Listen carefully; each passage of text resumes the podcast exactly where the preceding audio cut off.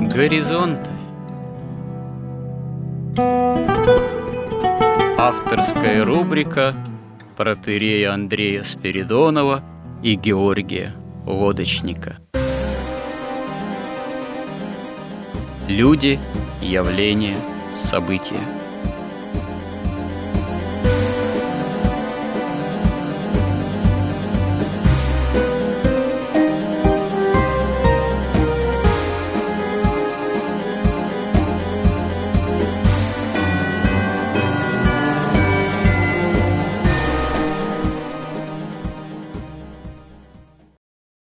Добрый день, уважаемые радиослушатели.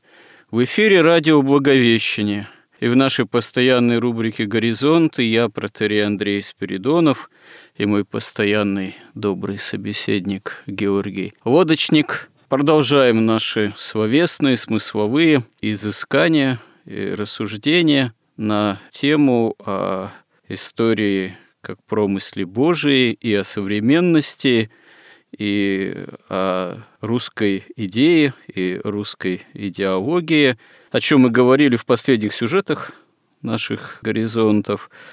И осталось нам, наверное, применительно к пониманию русской идеи и русской идеологии кое-что подытожить. И в связи с тем, что мы разобрали понятие русофобии, русофобия как вообще исторически издревле сложившемся противлении истине, противлении правде Божией, но а применительно к русской церкви, и России, Руси, и русскому народу, вот это вот восстание против правды и истины, оно потому так себя и проявляет в явлении русофобии, что русская церковь и сама Россия, ну, так сложилось ближе в своем бытие к правде Христовой.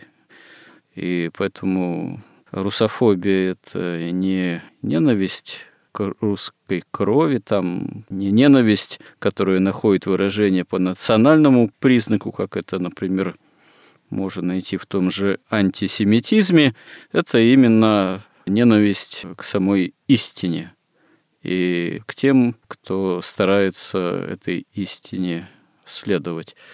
Разумеется, история и России, и Руси, и русской церкви, она является вовсе не воплощением идеала и правды Божией, но вот именно стремление к этому идеалу, исповедание этого, можно сказать, идеала во Христе духовного – оно с момента принятия христианства Русью всегда в той или иной степени в истории Руси, русской церкви, России и русского народа все-таки присутствовало.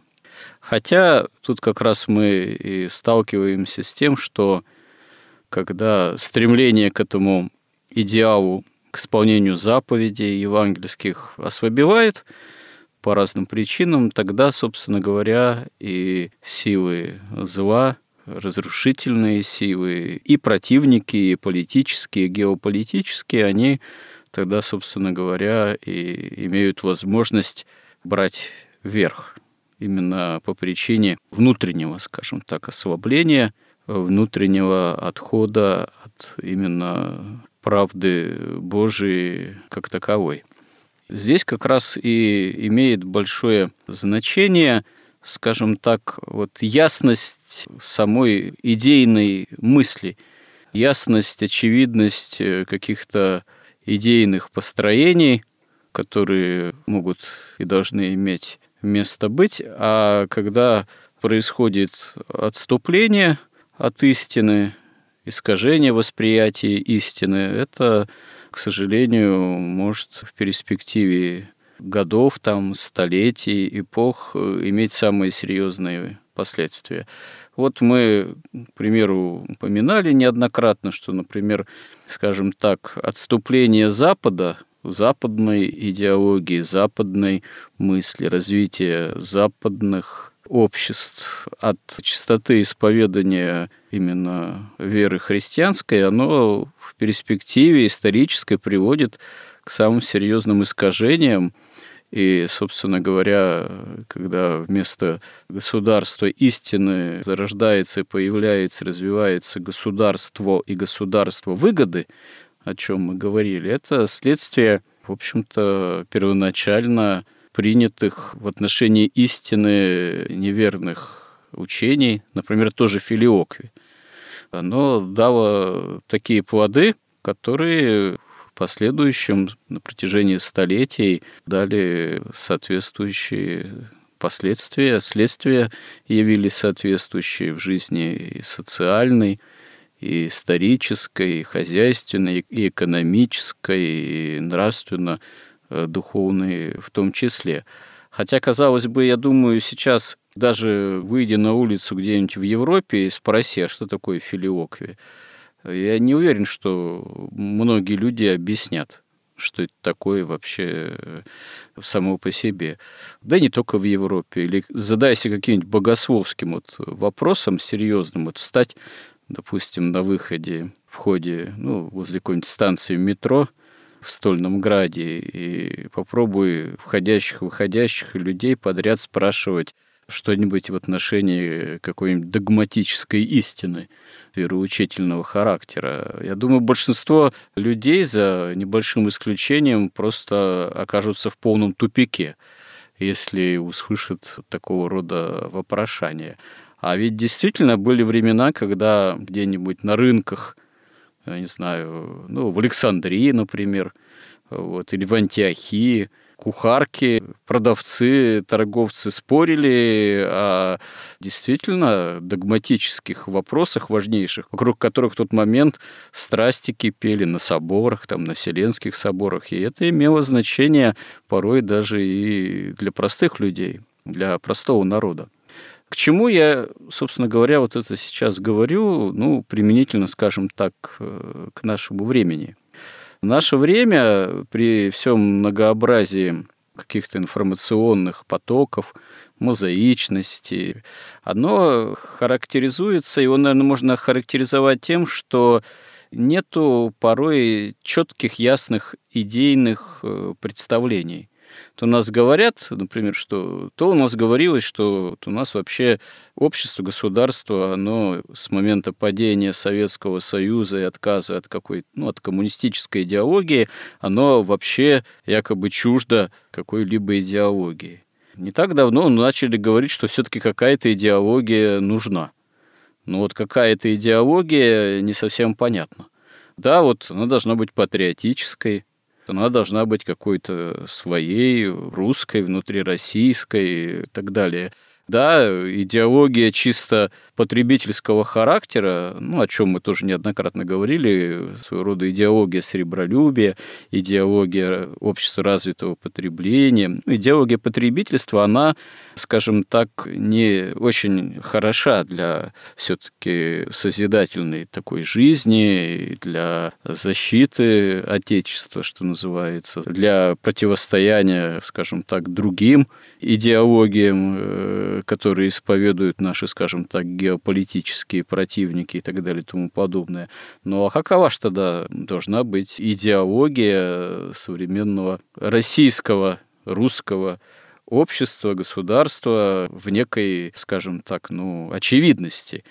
Ну, понятно, что исторически, мы об этом тоже говорили, да, была идеология определенной степени, так или иначе формулируемая в свое время, ну, Руси как Третьего Рима, то, что Русь, Россия – это наследница Восточной Римской империи как православного царства, как православного Рима, Третий Рим, вот, четвертому не быть якобы была попытка сформулировать в этом же ключе более поздние времена, там, в XIX веке, ну, идеологию православия, самодержавия, народность, как некие три столпа, вот, на которых, собственно говоря, российская имперская государственность там держится. В общем-то, это была достаточно понятная идеология. Российское общество, государственность стремится к осуществлению неких все-таки библейских, евангельских идеалов Святой Руси. Да, невозможно построить Царство Божие на земле, но стремиться к тому, чтобы в преддверии грядущего осуществления Царства Божьего после второго пришествия Христова, э, вот эта земная государственность, она бы служила э, не только народосбережению и осуществлению блага жительства народа и всех подданных здесь в условиях временной земной жизни, в неком все-таки земном благополучии, но чтобы это земное благополучие еще и было все-таки подготовкой и связано с грядущим Царством Божьим, с подготовкой к вечной жизни. То есть в этом смысле, если говорить об идее некого народосбережения, подразумевается тогда изначально исторически в христианском миропонимании, что это народосбережение должно иметь в виду не только там, демографию, физическое, психофизическое здравие народа, его приумножение, но и народосбережение в нравственно-духовном качестве существования народа, чтобы каждая живая неповторимая личность, проживая свою земную жизнь, имела бы благодаря попечению еще и выше власти, там, царской, имперской, ну, имело бы благоприятные условия для предуготовления к жизни вечной. Ну, такая, да, сверхзадача, она действительно с христианской точки зрения вполне уместна, наверное, если ее так формулировать, и Богу угодно. Ну, насколько это вообще в исторических реалиях возможно.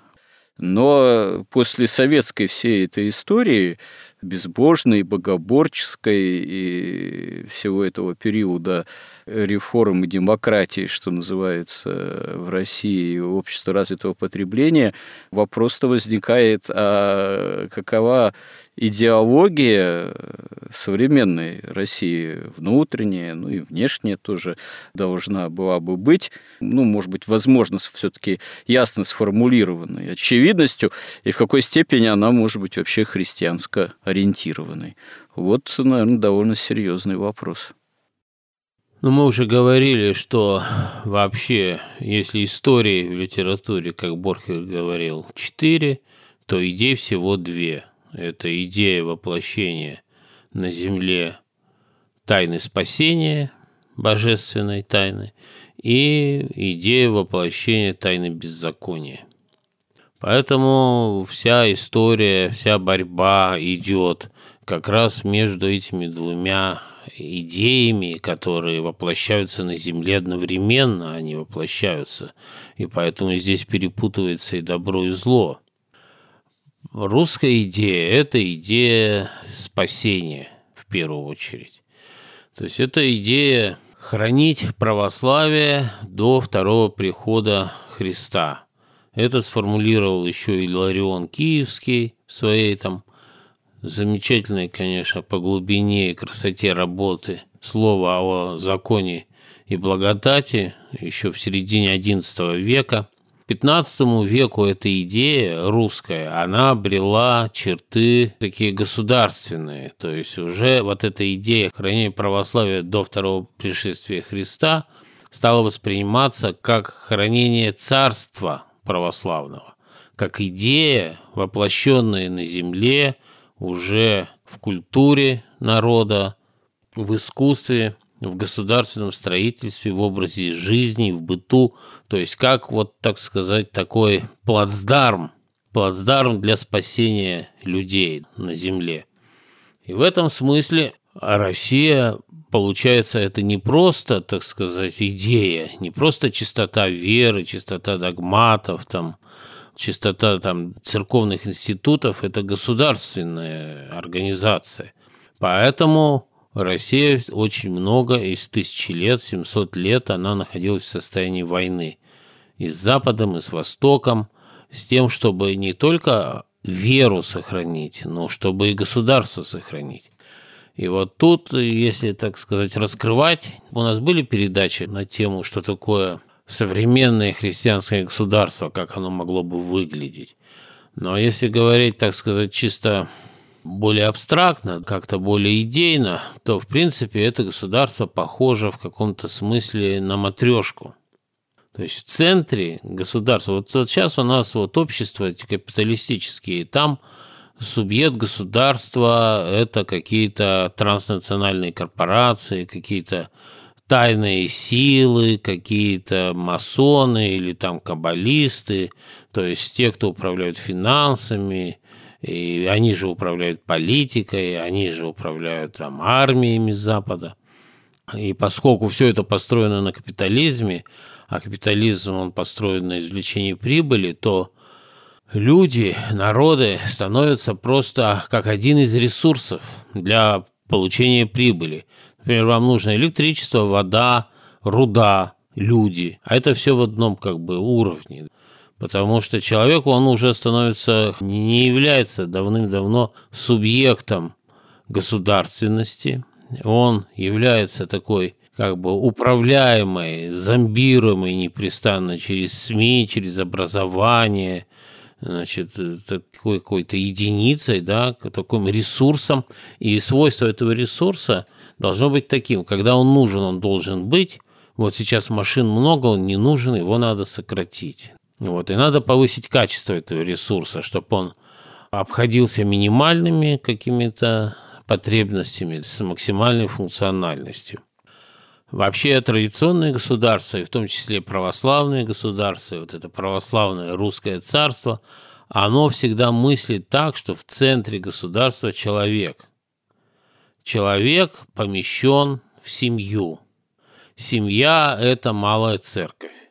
Малая церковь помещается в церковь Христову, в единую соборную апостольскую где вот все эти малые церкви объединяются единством благодати Божией и единством истины в Божией, как воли Бога, единством знания, единством, в конце концов, воли в идеале. Они объединяются в церкви. Церковь помещается внутри государства. Это государство защищает. Церковь, которая защищает семью, которая, внутри которой каждый человек находится. Вот такая как бы структура православного царства, которая, в общем, повторяет структуру в каком-то смысле рая.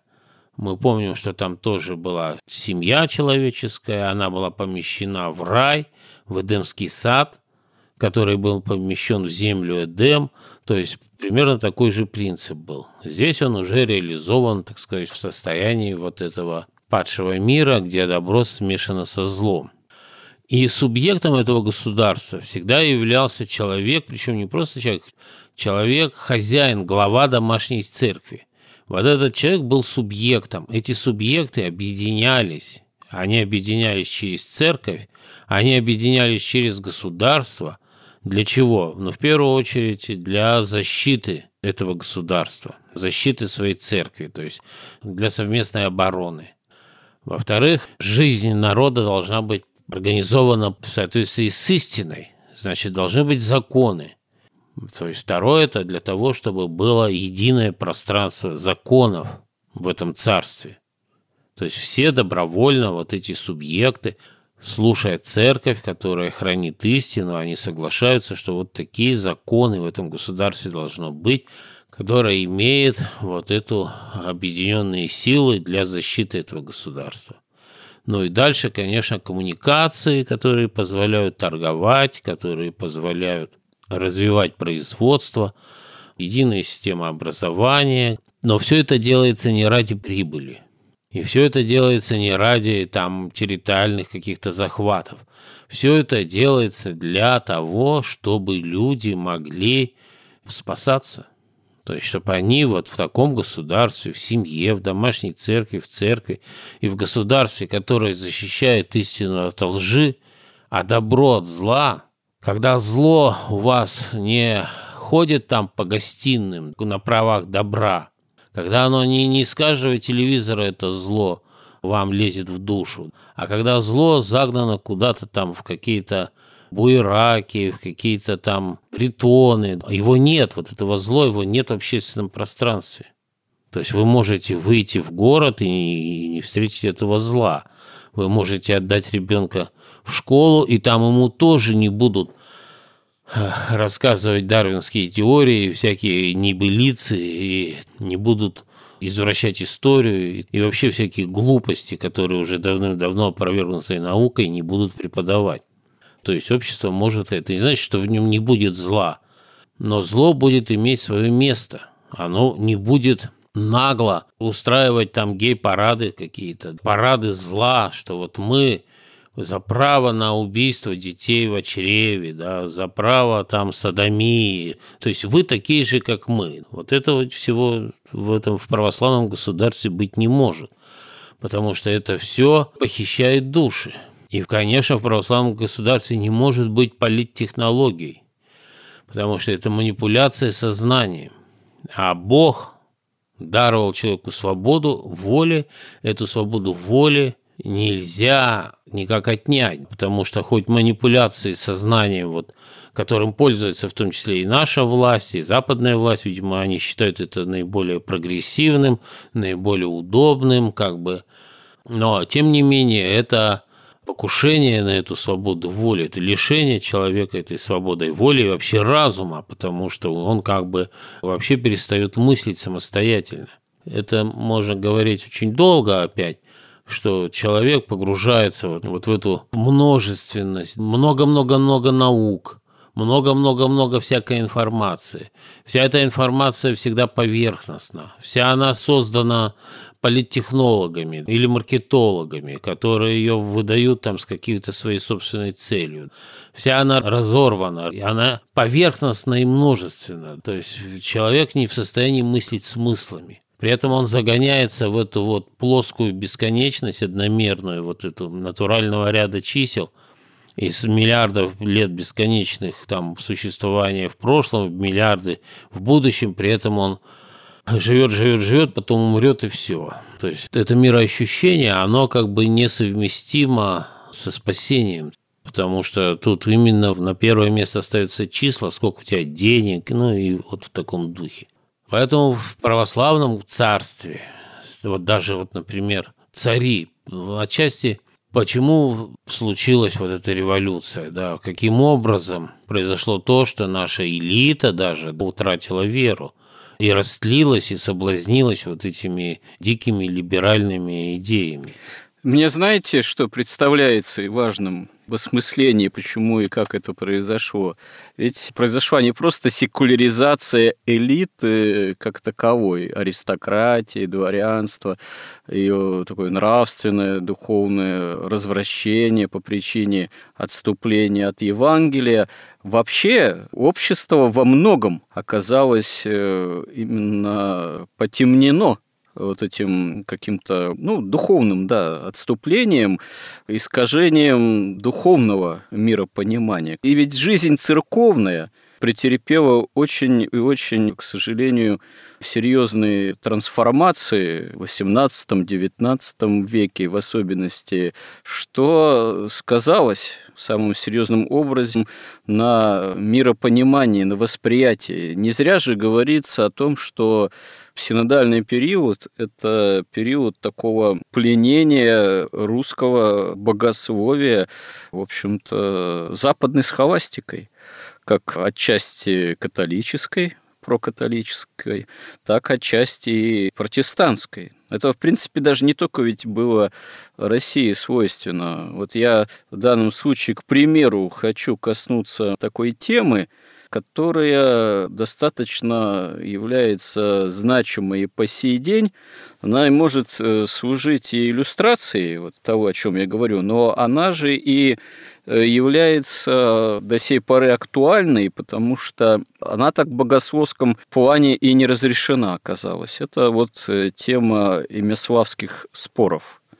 Темой имяславия. Противники имяславия называли это движение имя божничеством. Вот. Имя Божие – это такой несколько уничижительный, имеет характер. Сами сторонники этого учения, происходящие прежде всего с Афона, они себя все таки именовали как сторонниками имяславия. Проблема была в чем? В том, что появившаяся в начале XX века книга «Схеи монаха Ивариона на горах Кавказа», которая была, собственно говоря, ведь издана стараниями преподобного Варсонофия Оптинского, ныне прославленного, и преподобной мученицы великой княгини Елисаветы она, с одной стороны, имела большую популярность. Ну, в этой книге описывались именно опыты подвижнические. Схемонах Еварион, он 20 лет прожил на Афоне, потом на Кавказе подвязался. И там проповедовалось, в общем-то, высокое учение об имени Божием, что имя Божие есть сам Бог. Это одновременно вызвало некоторую критику в том числе на самом Афоне. Нашлись некоторые критически настроенные монахи, именно которые, может быть, некоторые крайности этих формулировок э, не приветствовали, выступали против.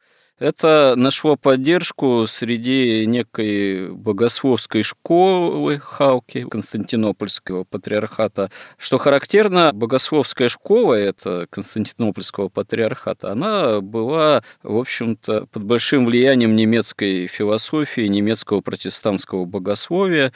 Это совершенно ну, вещь такая доказанная, очевидная, потому что там профессора этой школы, в общем, заканчивали соответствующие университеты, ну, просто-напросто в Германии, там, в Европе и так далее.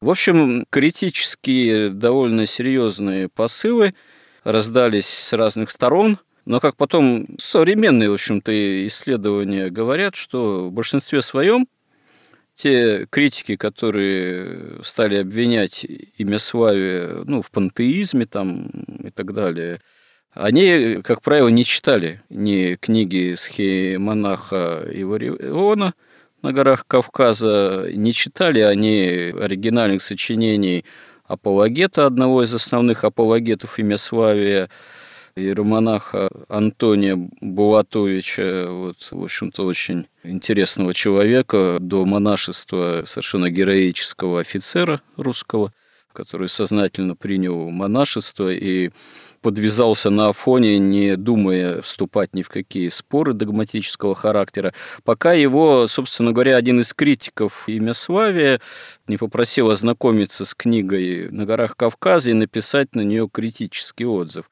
И вот, в частности, как сам иеромонах Антоний вспоминал, он поначалу критически отнесся к Имяславию, но затем с ним произошел просто такой духовный переворот, когда он взялся писать уже критический же отзыв, он вдруг почувствовал состояние крайней туги душевной и богооставленности. И тогда он обратился к книге «Моя жизнь во Христе» Иоанна Кронштадтского, которого он знал лично и считал своим учителем духовным. И он открывает книгу «Моя жизнь во Христе» и читает слова Иоанна Кронштадтского. В этом имени Пресвятой Троицы или Господа Саваофа или Господа Иисуса Христа ты имеешь все существо Господа. В нем Его благость бесконечная, премудрость беспредельная, свет неприступный, всемогущество, неизменяемость. Имя Господа или Богоматери, или ангела и святого, да будете вместо самого Господа, Богоматери, ангела или святого. Близость слова к твоему сердцу да будет залогом и показанием близости к твоему сердцу самого Господа Пречистой Девы, Ангела или Святого. Имя Господа есть сам Господь, Дух везде сы и вся исполняющий. Имя Богоматери есть сама Богоматерь. В результате монах Антоний полностью переменил свое мнение и стал основным сторонником учения об Эмиславе, затем издав несколько книг по этой проблеме. Но он фактически таким был потом последовательным борцом за учение Эмиславия и саму революцию воспринял как кару Божию, в том числе загонение на имя Славия. Ну, это, может, такая несколько крайняя точка зрения, но, тем не менее, он ее исповедовал и, к сожалению, погиб в революцию во время гражданской войны, будучи в России уже. А противником Имиславия, собственно говоря, ведь выступает священный синод того времени. Ведущие архиереи, они в 1913 году издают послание, соответствующее синода с опровержением Имиславия, это прежде всего архиепископ Антоний Храповицкий, это среди тогдашних правящих епископов тоже Никон Рождественский, и один из основных авторов богословов этого послания епископ, тогда или архиепископ, да, архиепископ, наверное, уже Сергий Строгородский, который в будущем будет местоблюстителем после революции Патриаршего престола и в последние годы своей жизни уже будет избран патриархом. Я себе позволю некую цитату из этого послания, которая мне кажется вот наиболее характерной для такого вот богословия церкви того времени, чисто формального. И мне представляется, что это как раз-таки следствие пленения тогдашней православной мысли, ну, фактически западной схоластикой. Вот в этом послании, ну, довольно длинное, его невозможно все процитировать, вот только избранный фрагмент беру, упоминается учение святителя Григория Паламы. И говорится следующее. «Святитель нигде не называет энергии Богом, а учит называть их божеством. Не феос, а феотис. Различие же между этими названиями легко видеть из такого примера. Говорится, Христос на фаворе явил свое божество, но никто не скажет, Христос на фаворе явил своего Бога. Это было бы бессмыслица или хуа. Слово «Бог» указывает на личность, божество же на свойства, качество, на природу.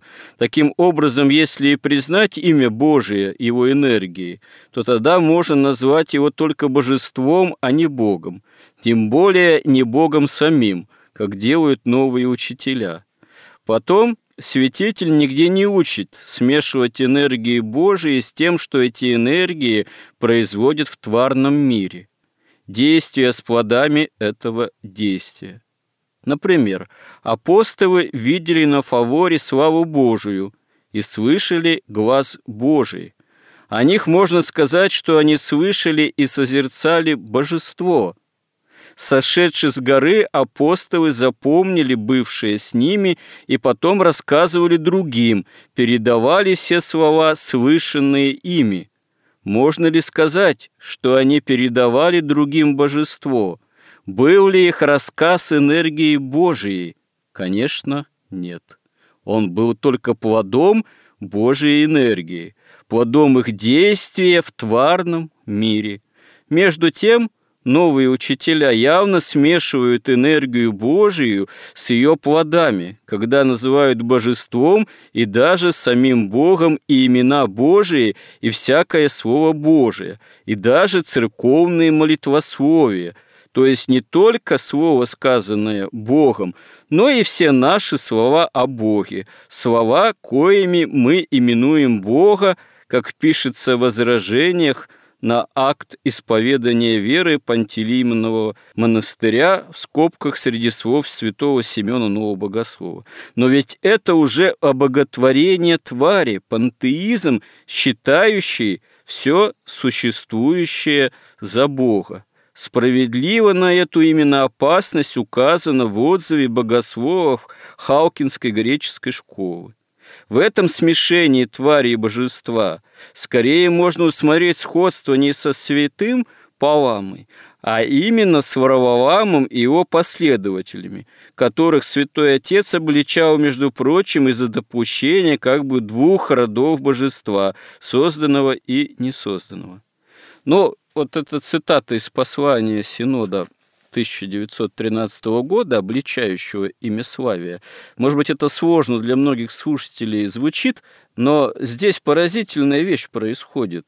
Стараясь толковать святителя Григория Паламу, Синод фактически извращает его мысль. Он э, говорит, что имя Божие в устах молящегося, это не Бог, это не энергия Божия.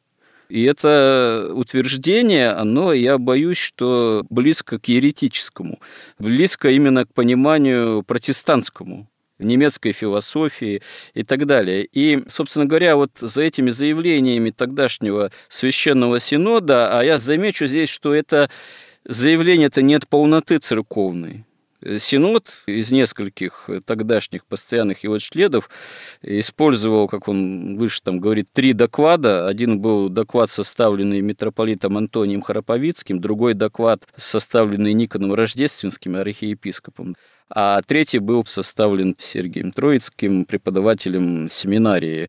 И эти три богословских мнения послужили вот основой осуждения Имиславия и последующих гонений на него. Это не соборная полнота тогдашней церкви. Просто тогдашняя церковь, русская православная, синодального периода, уже финала этого синодального периода, она собственно говоря, не имела ни патриарха, ни соборной полноты выражения, к сожалению. А последующий поместный собор 1917-1918 года, он не успел всерьез начать рассматривать вопрос этой проблематики, связанной с имяславием потому что был уже разогнан большевиками. И до сей поры, до сей поры этот вопрос всерьез, мне кажется, богословски так и не рассмотрен. Нет богословской ясности. Есть неплохая книга митрополита Ивариона Алфеева, вполне официального лица нашей церкви, но она служит чисто введением – в эту проблематику. Он сам говорит, что он не дерзает богословствовать всерьез на эту тему. Есть еще пара книг одного священника, достаточно сочувственно написанная по отношению к Имиславию. Есть книга одной инокини, не из э, русской православной церкви, а принадлежащей к одной из таких альтернативных, я не знаю, церковных или группировок, таких около сектантских, к сожалению, которая написана с прямым сочувствием Кемеславию и Антонию Булатовичу. И, в общем-то, все. Остальное это отдельные статьи на уровне Википедии и так далее. И прошло уже больше ста лет, а этот вопрос богословски крайне важный, на самом деле, он так и остается непроясненным. Может быть, потому что нет такого уровня, ну, серьезного уровня богословов у нас, не просто имеющих дипломы в окончании той или иной духовной академии, а действительно имеющих святоотеческое дерзновение. И я прошу прощения за столь длительный экскурс в контексте нашей беседы, но мне кажется, он, с одной стороны, иллюстрирует идейный и своего рода богословский обморок – который был в истории нашего православия сто лет назад. Вот вы говорили как-то про, цитируя Кierкегора, «обморок свободы». А бывает обморок богословия. И ведь это же сказывается и на идейном образе бытия нашего. Из этих обмороков надо как-то нам, наверное, выбираться. Это задача вот соборного разума церкви. И если у нас вот имеет место идейный обморок ну, в обществе, о чем вот мы говорили, сегодня начали тоже об этом говорить, то, наверное, прежде надо избегать обмороков богословского характера, чтобы проекция, что называется, следование, возможность следования истине, она действительно была бы чужда тех или иных искажений в понимании истины. Что вы думаете на этот счет? Ну вот я думаю, что мы должны всегда помнить и да, о Григории Паламе, и о Максиме Исповеднике, особенно в этом смысле. Потому что мы знаем там вся эта западная схоластика, а там монахи упражнялись в логике. Они пытались чисто разумом. Вот. И тут вопрос возникает, насколько этот разум был просвещен вот этим божественным светом, когда вы занимаетесь чистой логикой. Максим Исповедник рассказывал, откуда берется богословие. Когда святой подвижник, не философ и не богослов, и, не логик, и не какой-то очень умный человек, а когда святой подвижник вот в молитве, когда уже у него и слова молитвы пропадают, когда он поднимается вот в эту область божественного мрака, и где он созерцает вот эти вот образы наивысшие вот этой добродетели, вот этой божественных истин, которые человек воспринимает как добродетели, красоту их, Потом он опускается из этих высочайших областей, доступных только великим святым, величайшим подвижникам, опускается сюда к нам, к людям, и он сам из себя представляет нечто, как он пишет, вроде картины, которая сохранила образы, потому что эти образы словами просто так не выразить. Они как бы невербальные, то есть это совсем другие уровни. Понимаете, сама по себе вот эта дискуссия, она напоминает отчасти дискуссию там вот этих средневековых монахов, сколько ангелов на острие иглы могут же поместиться. Вот определение Василия Великого. Понимание непостижимости Божией есть понимание его сущности. Он в принципе непостижим, присущественен, и он за божественным мраком находится. То есть это нечто настолько как бы непостижимое, что по своей сущности каких-то только очень высочайшим подвижникам это доступно. И то еще неизвестно, насколько они способны это выразить словами. Это высочайшие только как бы отцы церкви как-то это могли делать. Поэтому как бы мы не собрались здесь все, то есть не мы, а богословы бы, если они не будут подвижниками, ни из какого обморока богословия они не выйдут. Ну вот здесь э, проблема-то как раз в том, что чисто рациональное богословие, оно и не предполагает подвижничество, оно предполагает просто некий набор академических знаний, вооруженные которыми богослов и может якобы делать какие-то выводы и должен делать правильные выводы. Хотя на самом деле истинность выводов, э, само сумма знаний рациональных, если она сталкивается с чем-то новым, никак не гарантирует. А вот опытное подвижничество, опытное подвижничество, практическое делание, молитвенное, аскетическое, оно уже и предполагает не просто знание о Боге, а знание Бога. Другое дело, что вот, если, вот этот вот пример с имяславием, он характерен тем, что, собственно говоря, ведь за имя Божие, что имя Божие и, и сам Бог есть, вступились именно практики, монахи, практики, так сказать, аскеты в основном, которые не имели именно академических знаний, не были столь образованными, поэтому они порой допускали с точки зрения сторонников именно рационального академического знания какие-то недолжные рискованные формулировки – в этом потом и сам Антоний Булатович признавался. Он даже, собственно говоря, и старался в дальнейшем в плане формулировок развиваться. То есть он больше внимания обратил на вот академическую такую сторону своих знаний и стал прибегать ну, коррекции тех уточнений, тех формулировок за, может быть, некую рискованность, которых его первоначально обвиняли. Но вот как раз-таки проблема этой истории, уже более чем столетней давности, это как раз вот очень серьезное расхождение между академическим так сказать, богословием вот, синодальным, и афонской практикой делания молитвенного как таковой. И Тут им примириться-то не удалось в то время, в тот момент. А вот что будет дальше в плане богословского развития, ну, пока сложно сказать. Тут опять все зависит от э, мышления, да, от парадигмы мышления, в которой человек находится.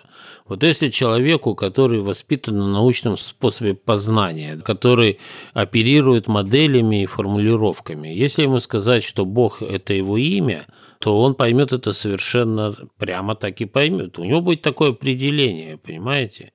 Вопрос-то ведь в том, что и святые, и нормальный человек, и христианин, он должен мыслить смыслами – мы видим в Евангелии написано совершенно прямо. Христос есть Бог Слова, то есть Божье Слово есть Бог. Слово Божие творит мироздание. На каком-то этапе оно перестает быть Богом, вот эти логосы. Сам Христос логос логосов. Но потом эти логосы превращаются, они создают вот это вот уже тварный мир – там есть какая-то граница непроходимая, но тем не менее, вот чисто логически это все так и звучит.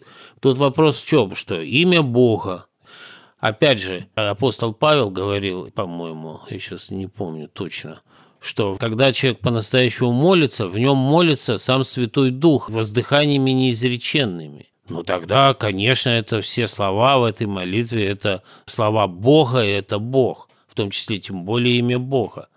Это все от того, как это слово будет понято. А если у того человека, который это слушает, если у него подобный опыт, как вот у того, кто об этом говорит. То есть другое дело, что это должно быть потом каким-то образом превращено в догматы, там, в какие-то объяснения богословские.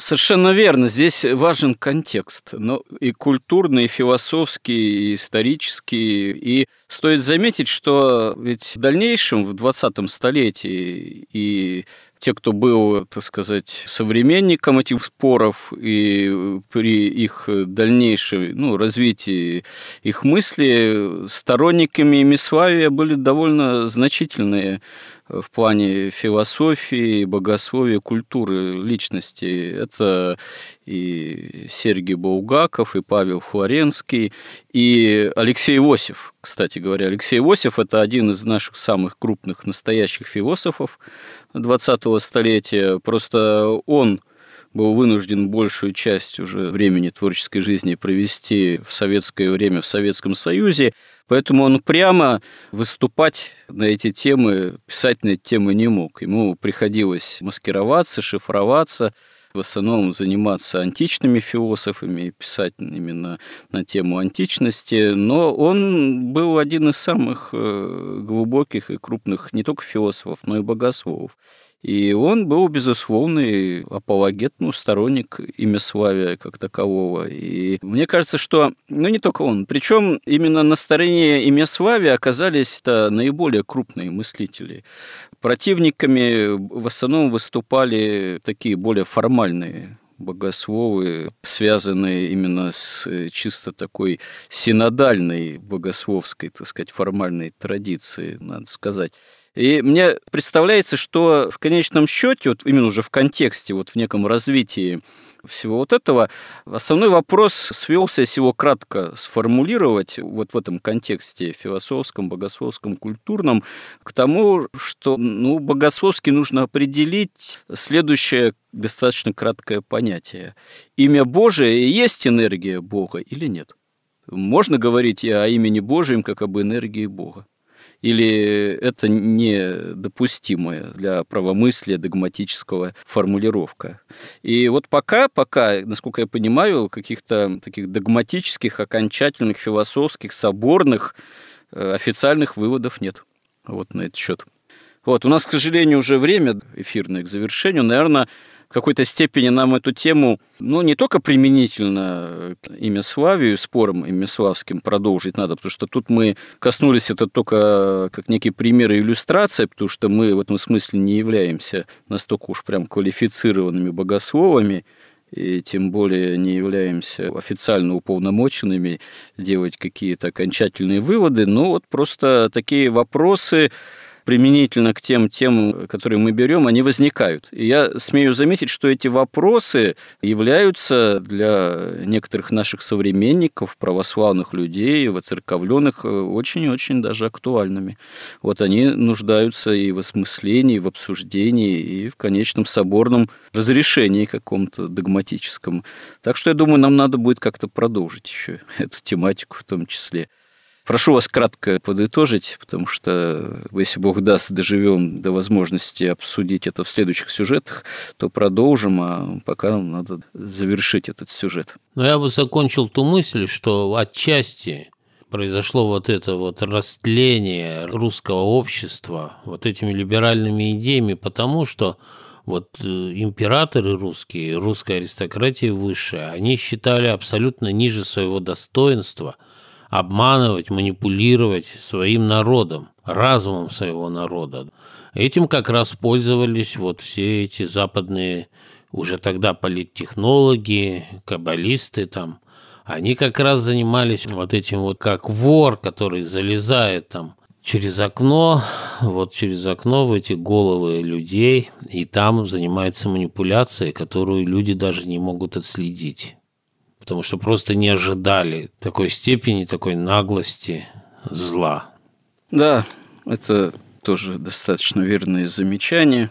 Поэтому правительство царское поздно слишком заметило это. Уже было не способно противодействовать.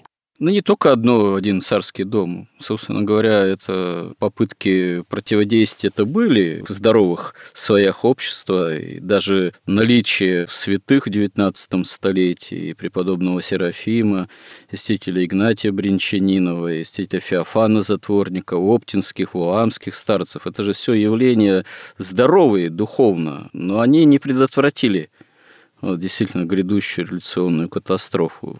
Но вот СМИ были не в их руках. Ну, понятно. А человеку приятно слушать, ему приятно оправдание собственных страстей, он всегда к этому склоняется. Ну, тут много факторов. Ведь даже вот э, разгром имя Славия на Афоне, который, в общем-то, Синод устроил, он же тоже не мог послужить, как говорится, духовному преуспеянию. Не на Афоне, а это еще было с подачи греков фактически, которым было выгодно сокращение русского монашества. Это вот все вот такие факторы, такие факторы, они тоже, собственно говоря, способствовали ускорению дальнейшей революционной катастрофы. Но я думаю, мы еще вернемся к этим темам. Спасибо всем, кто с нами кому интересны эти наши разговоры, и кто нас поддерживает, и храни всех Господь. Горизонт на радио Благовещение.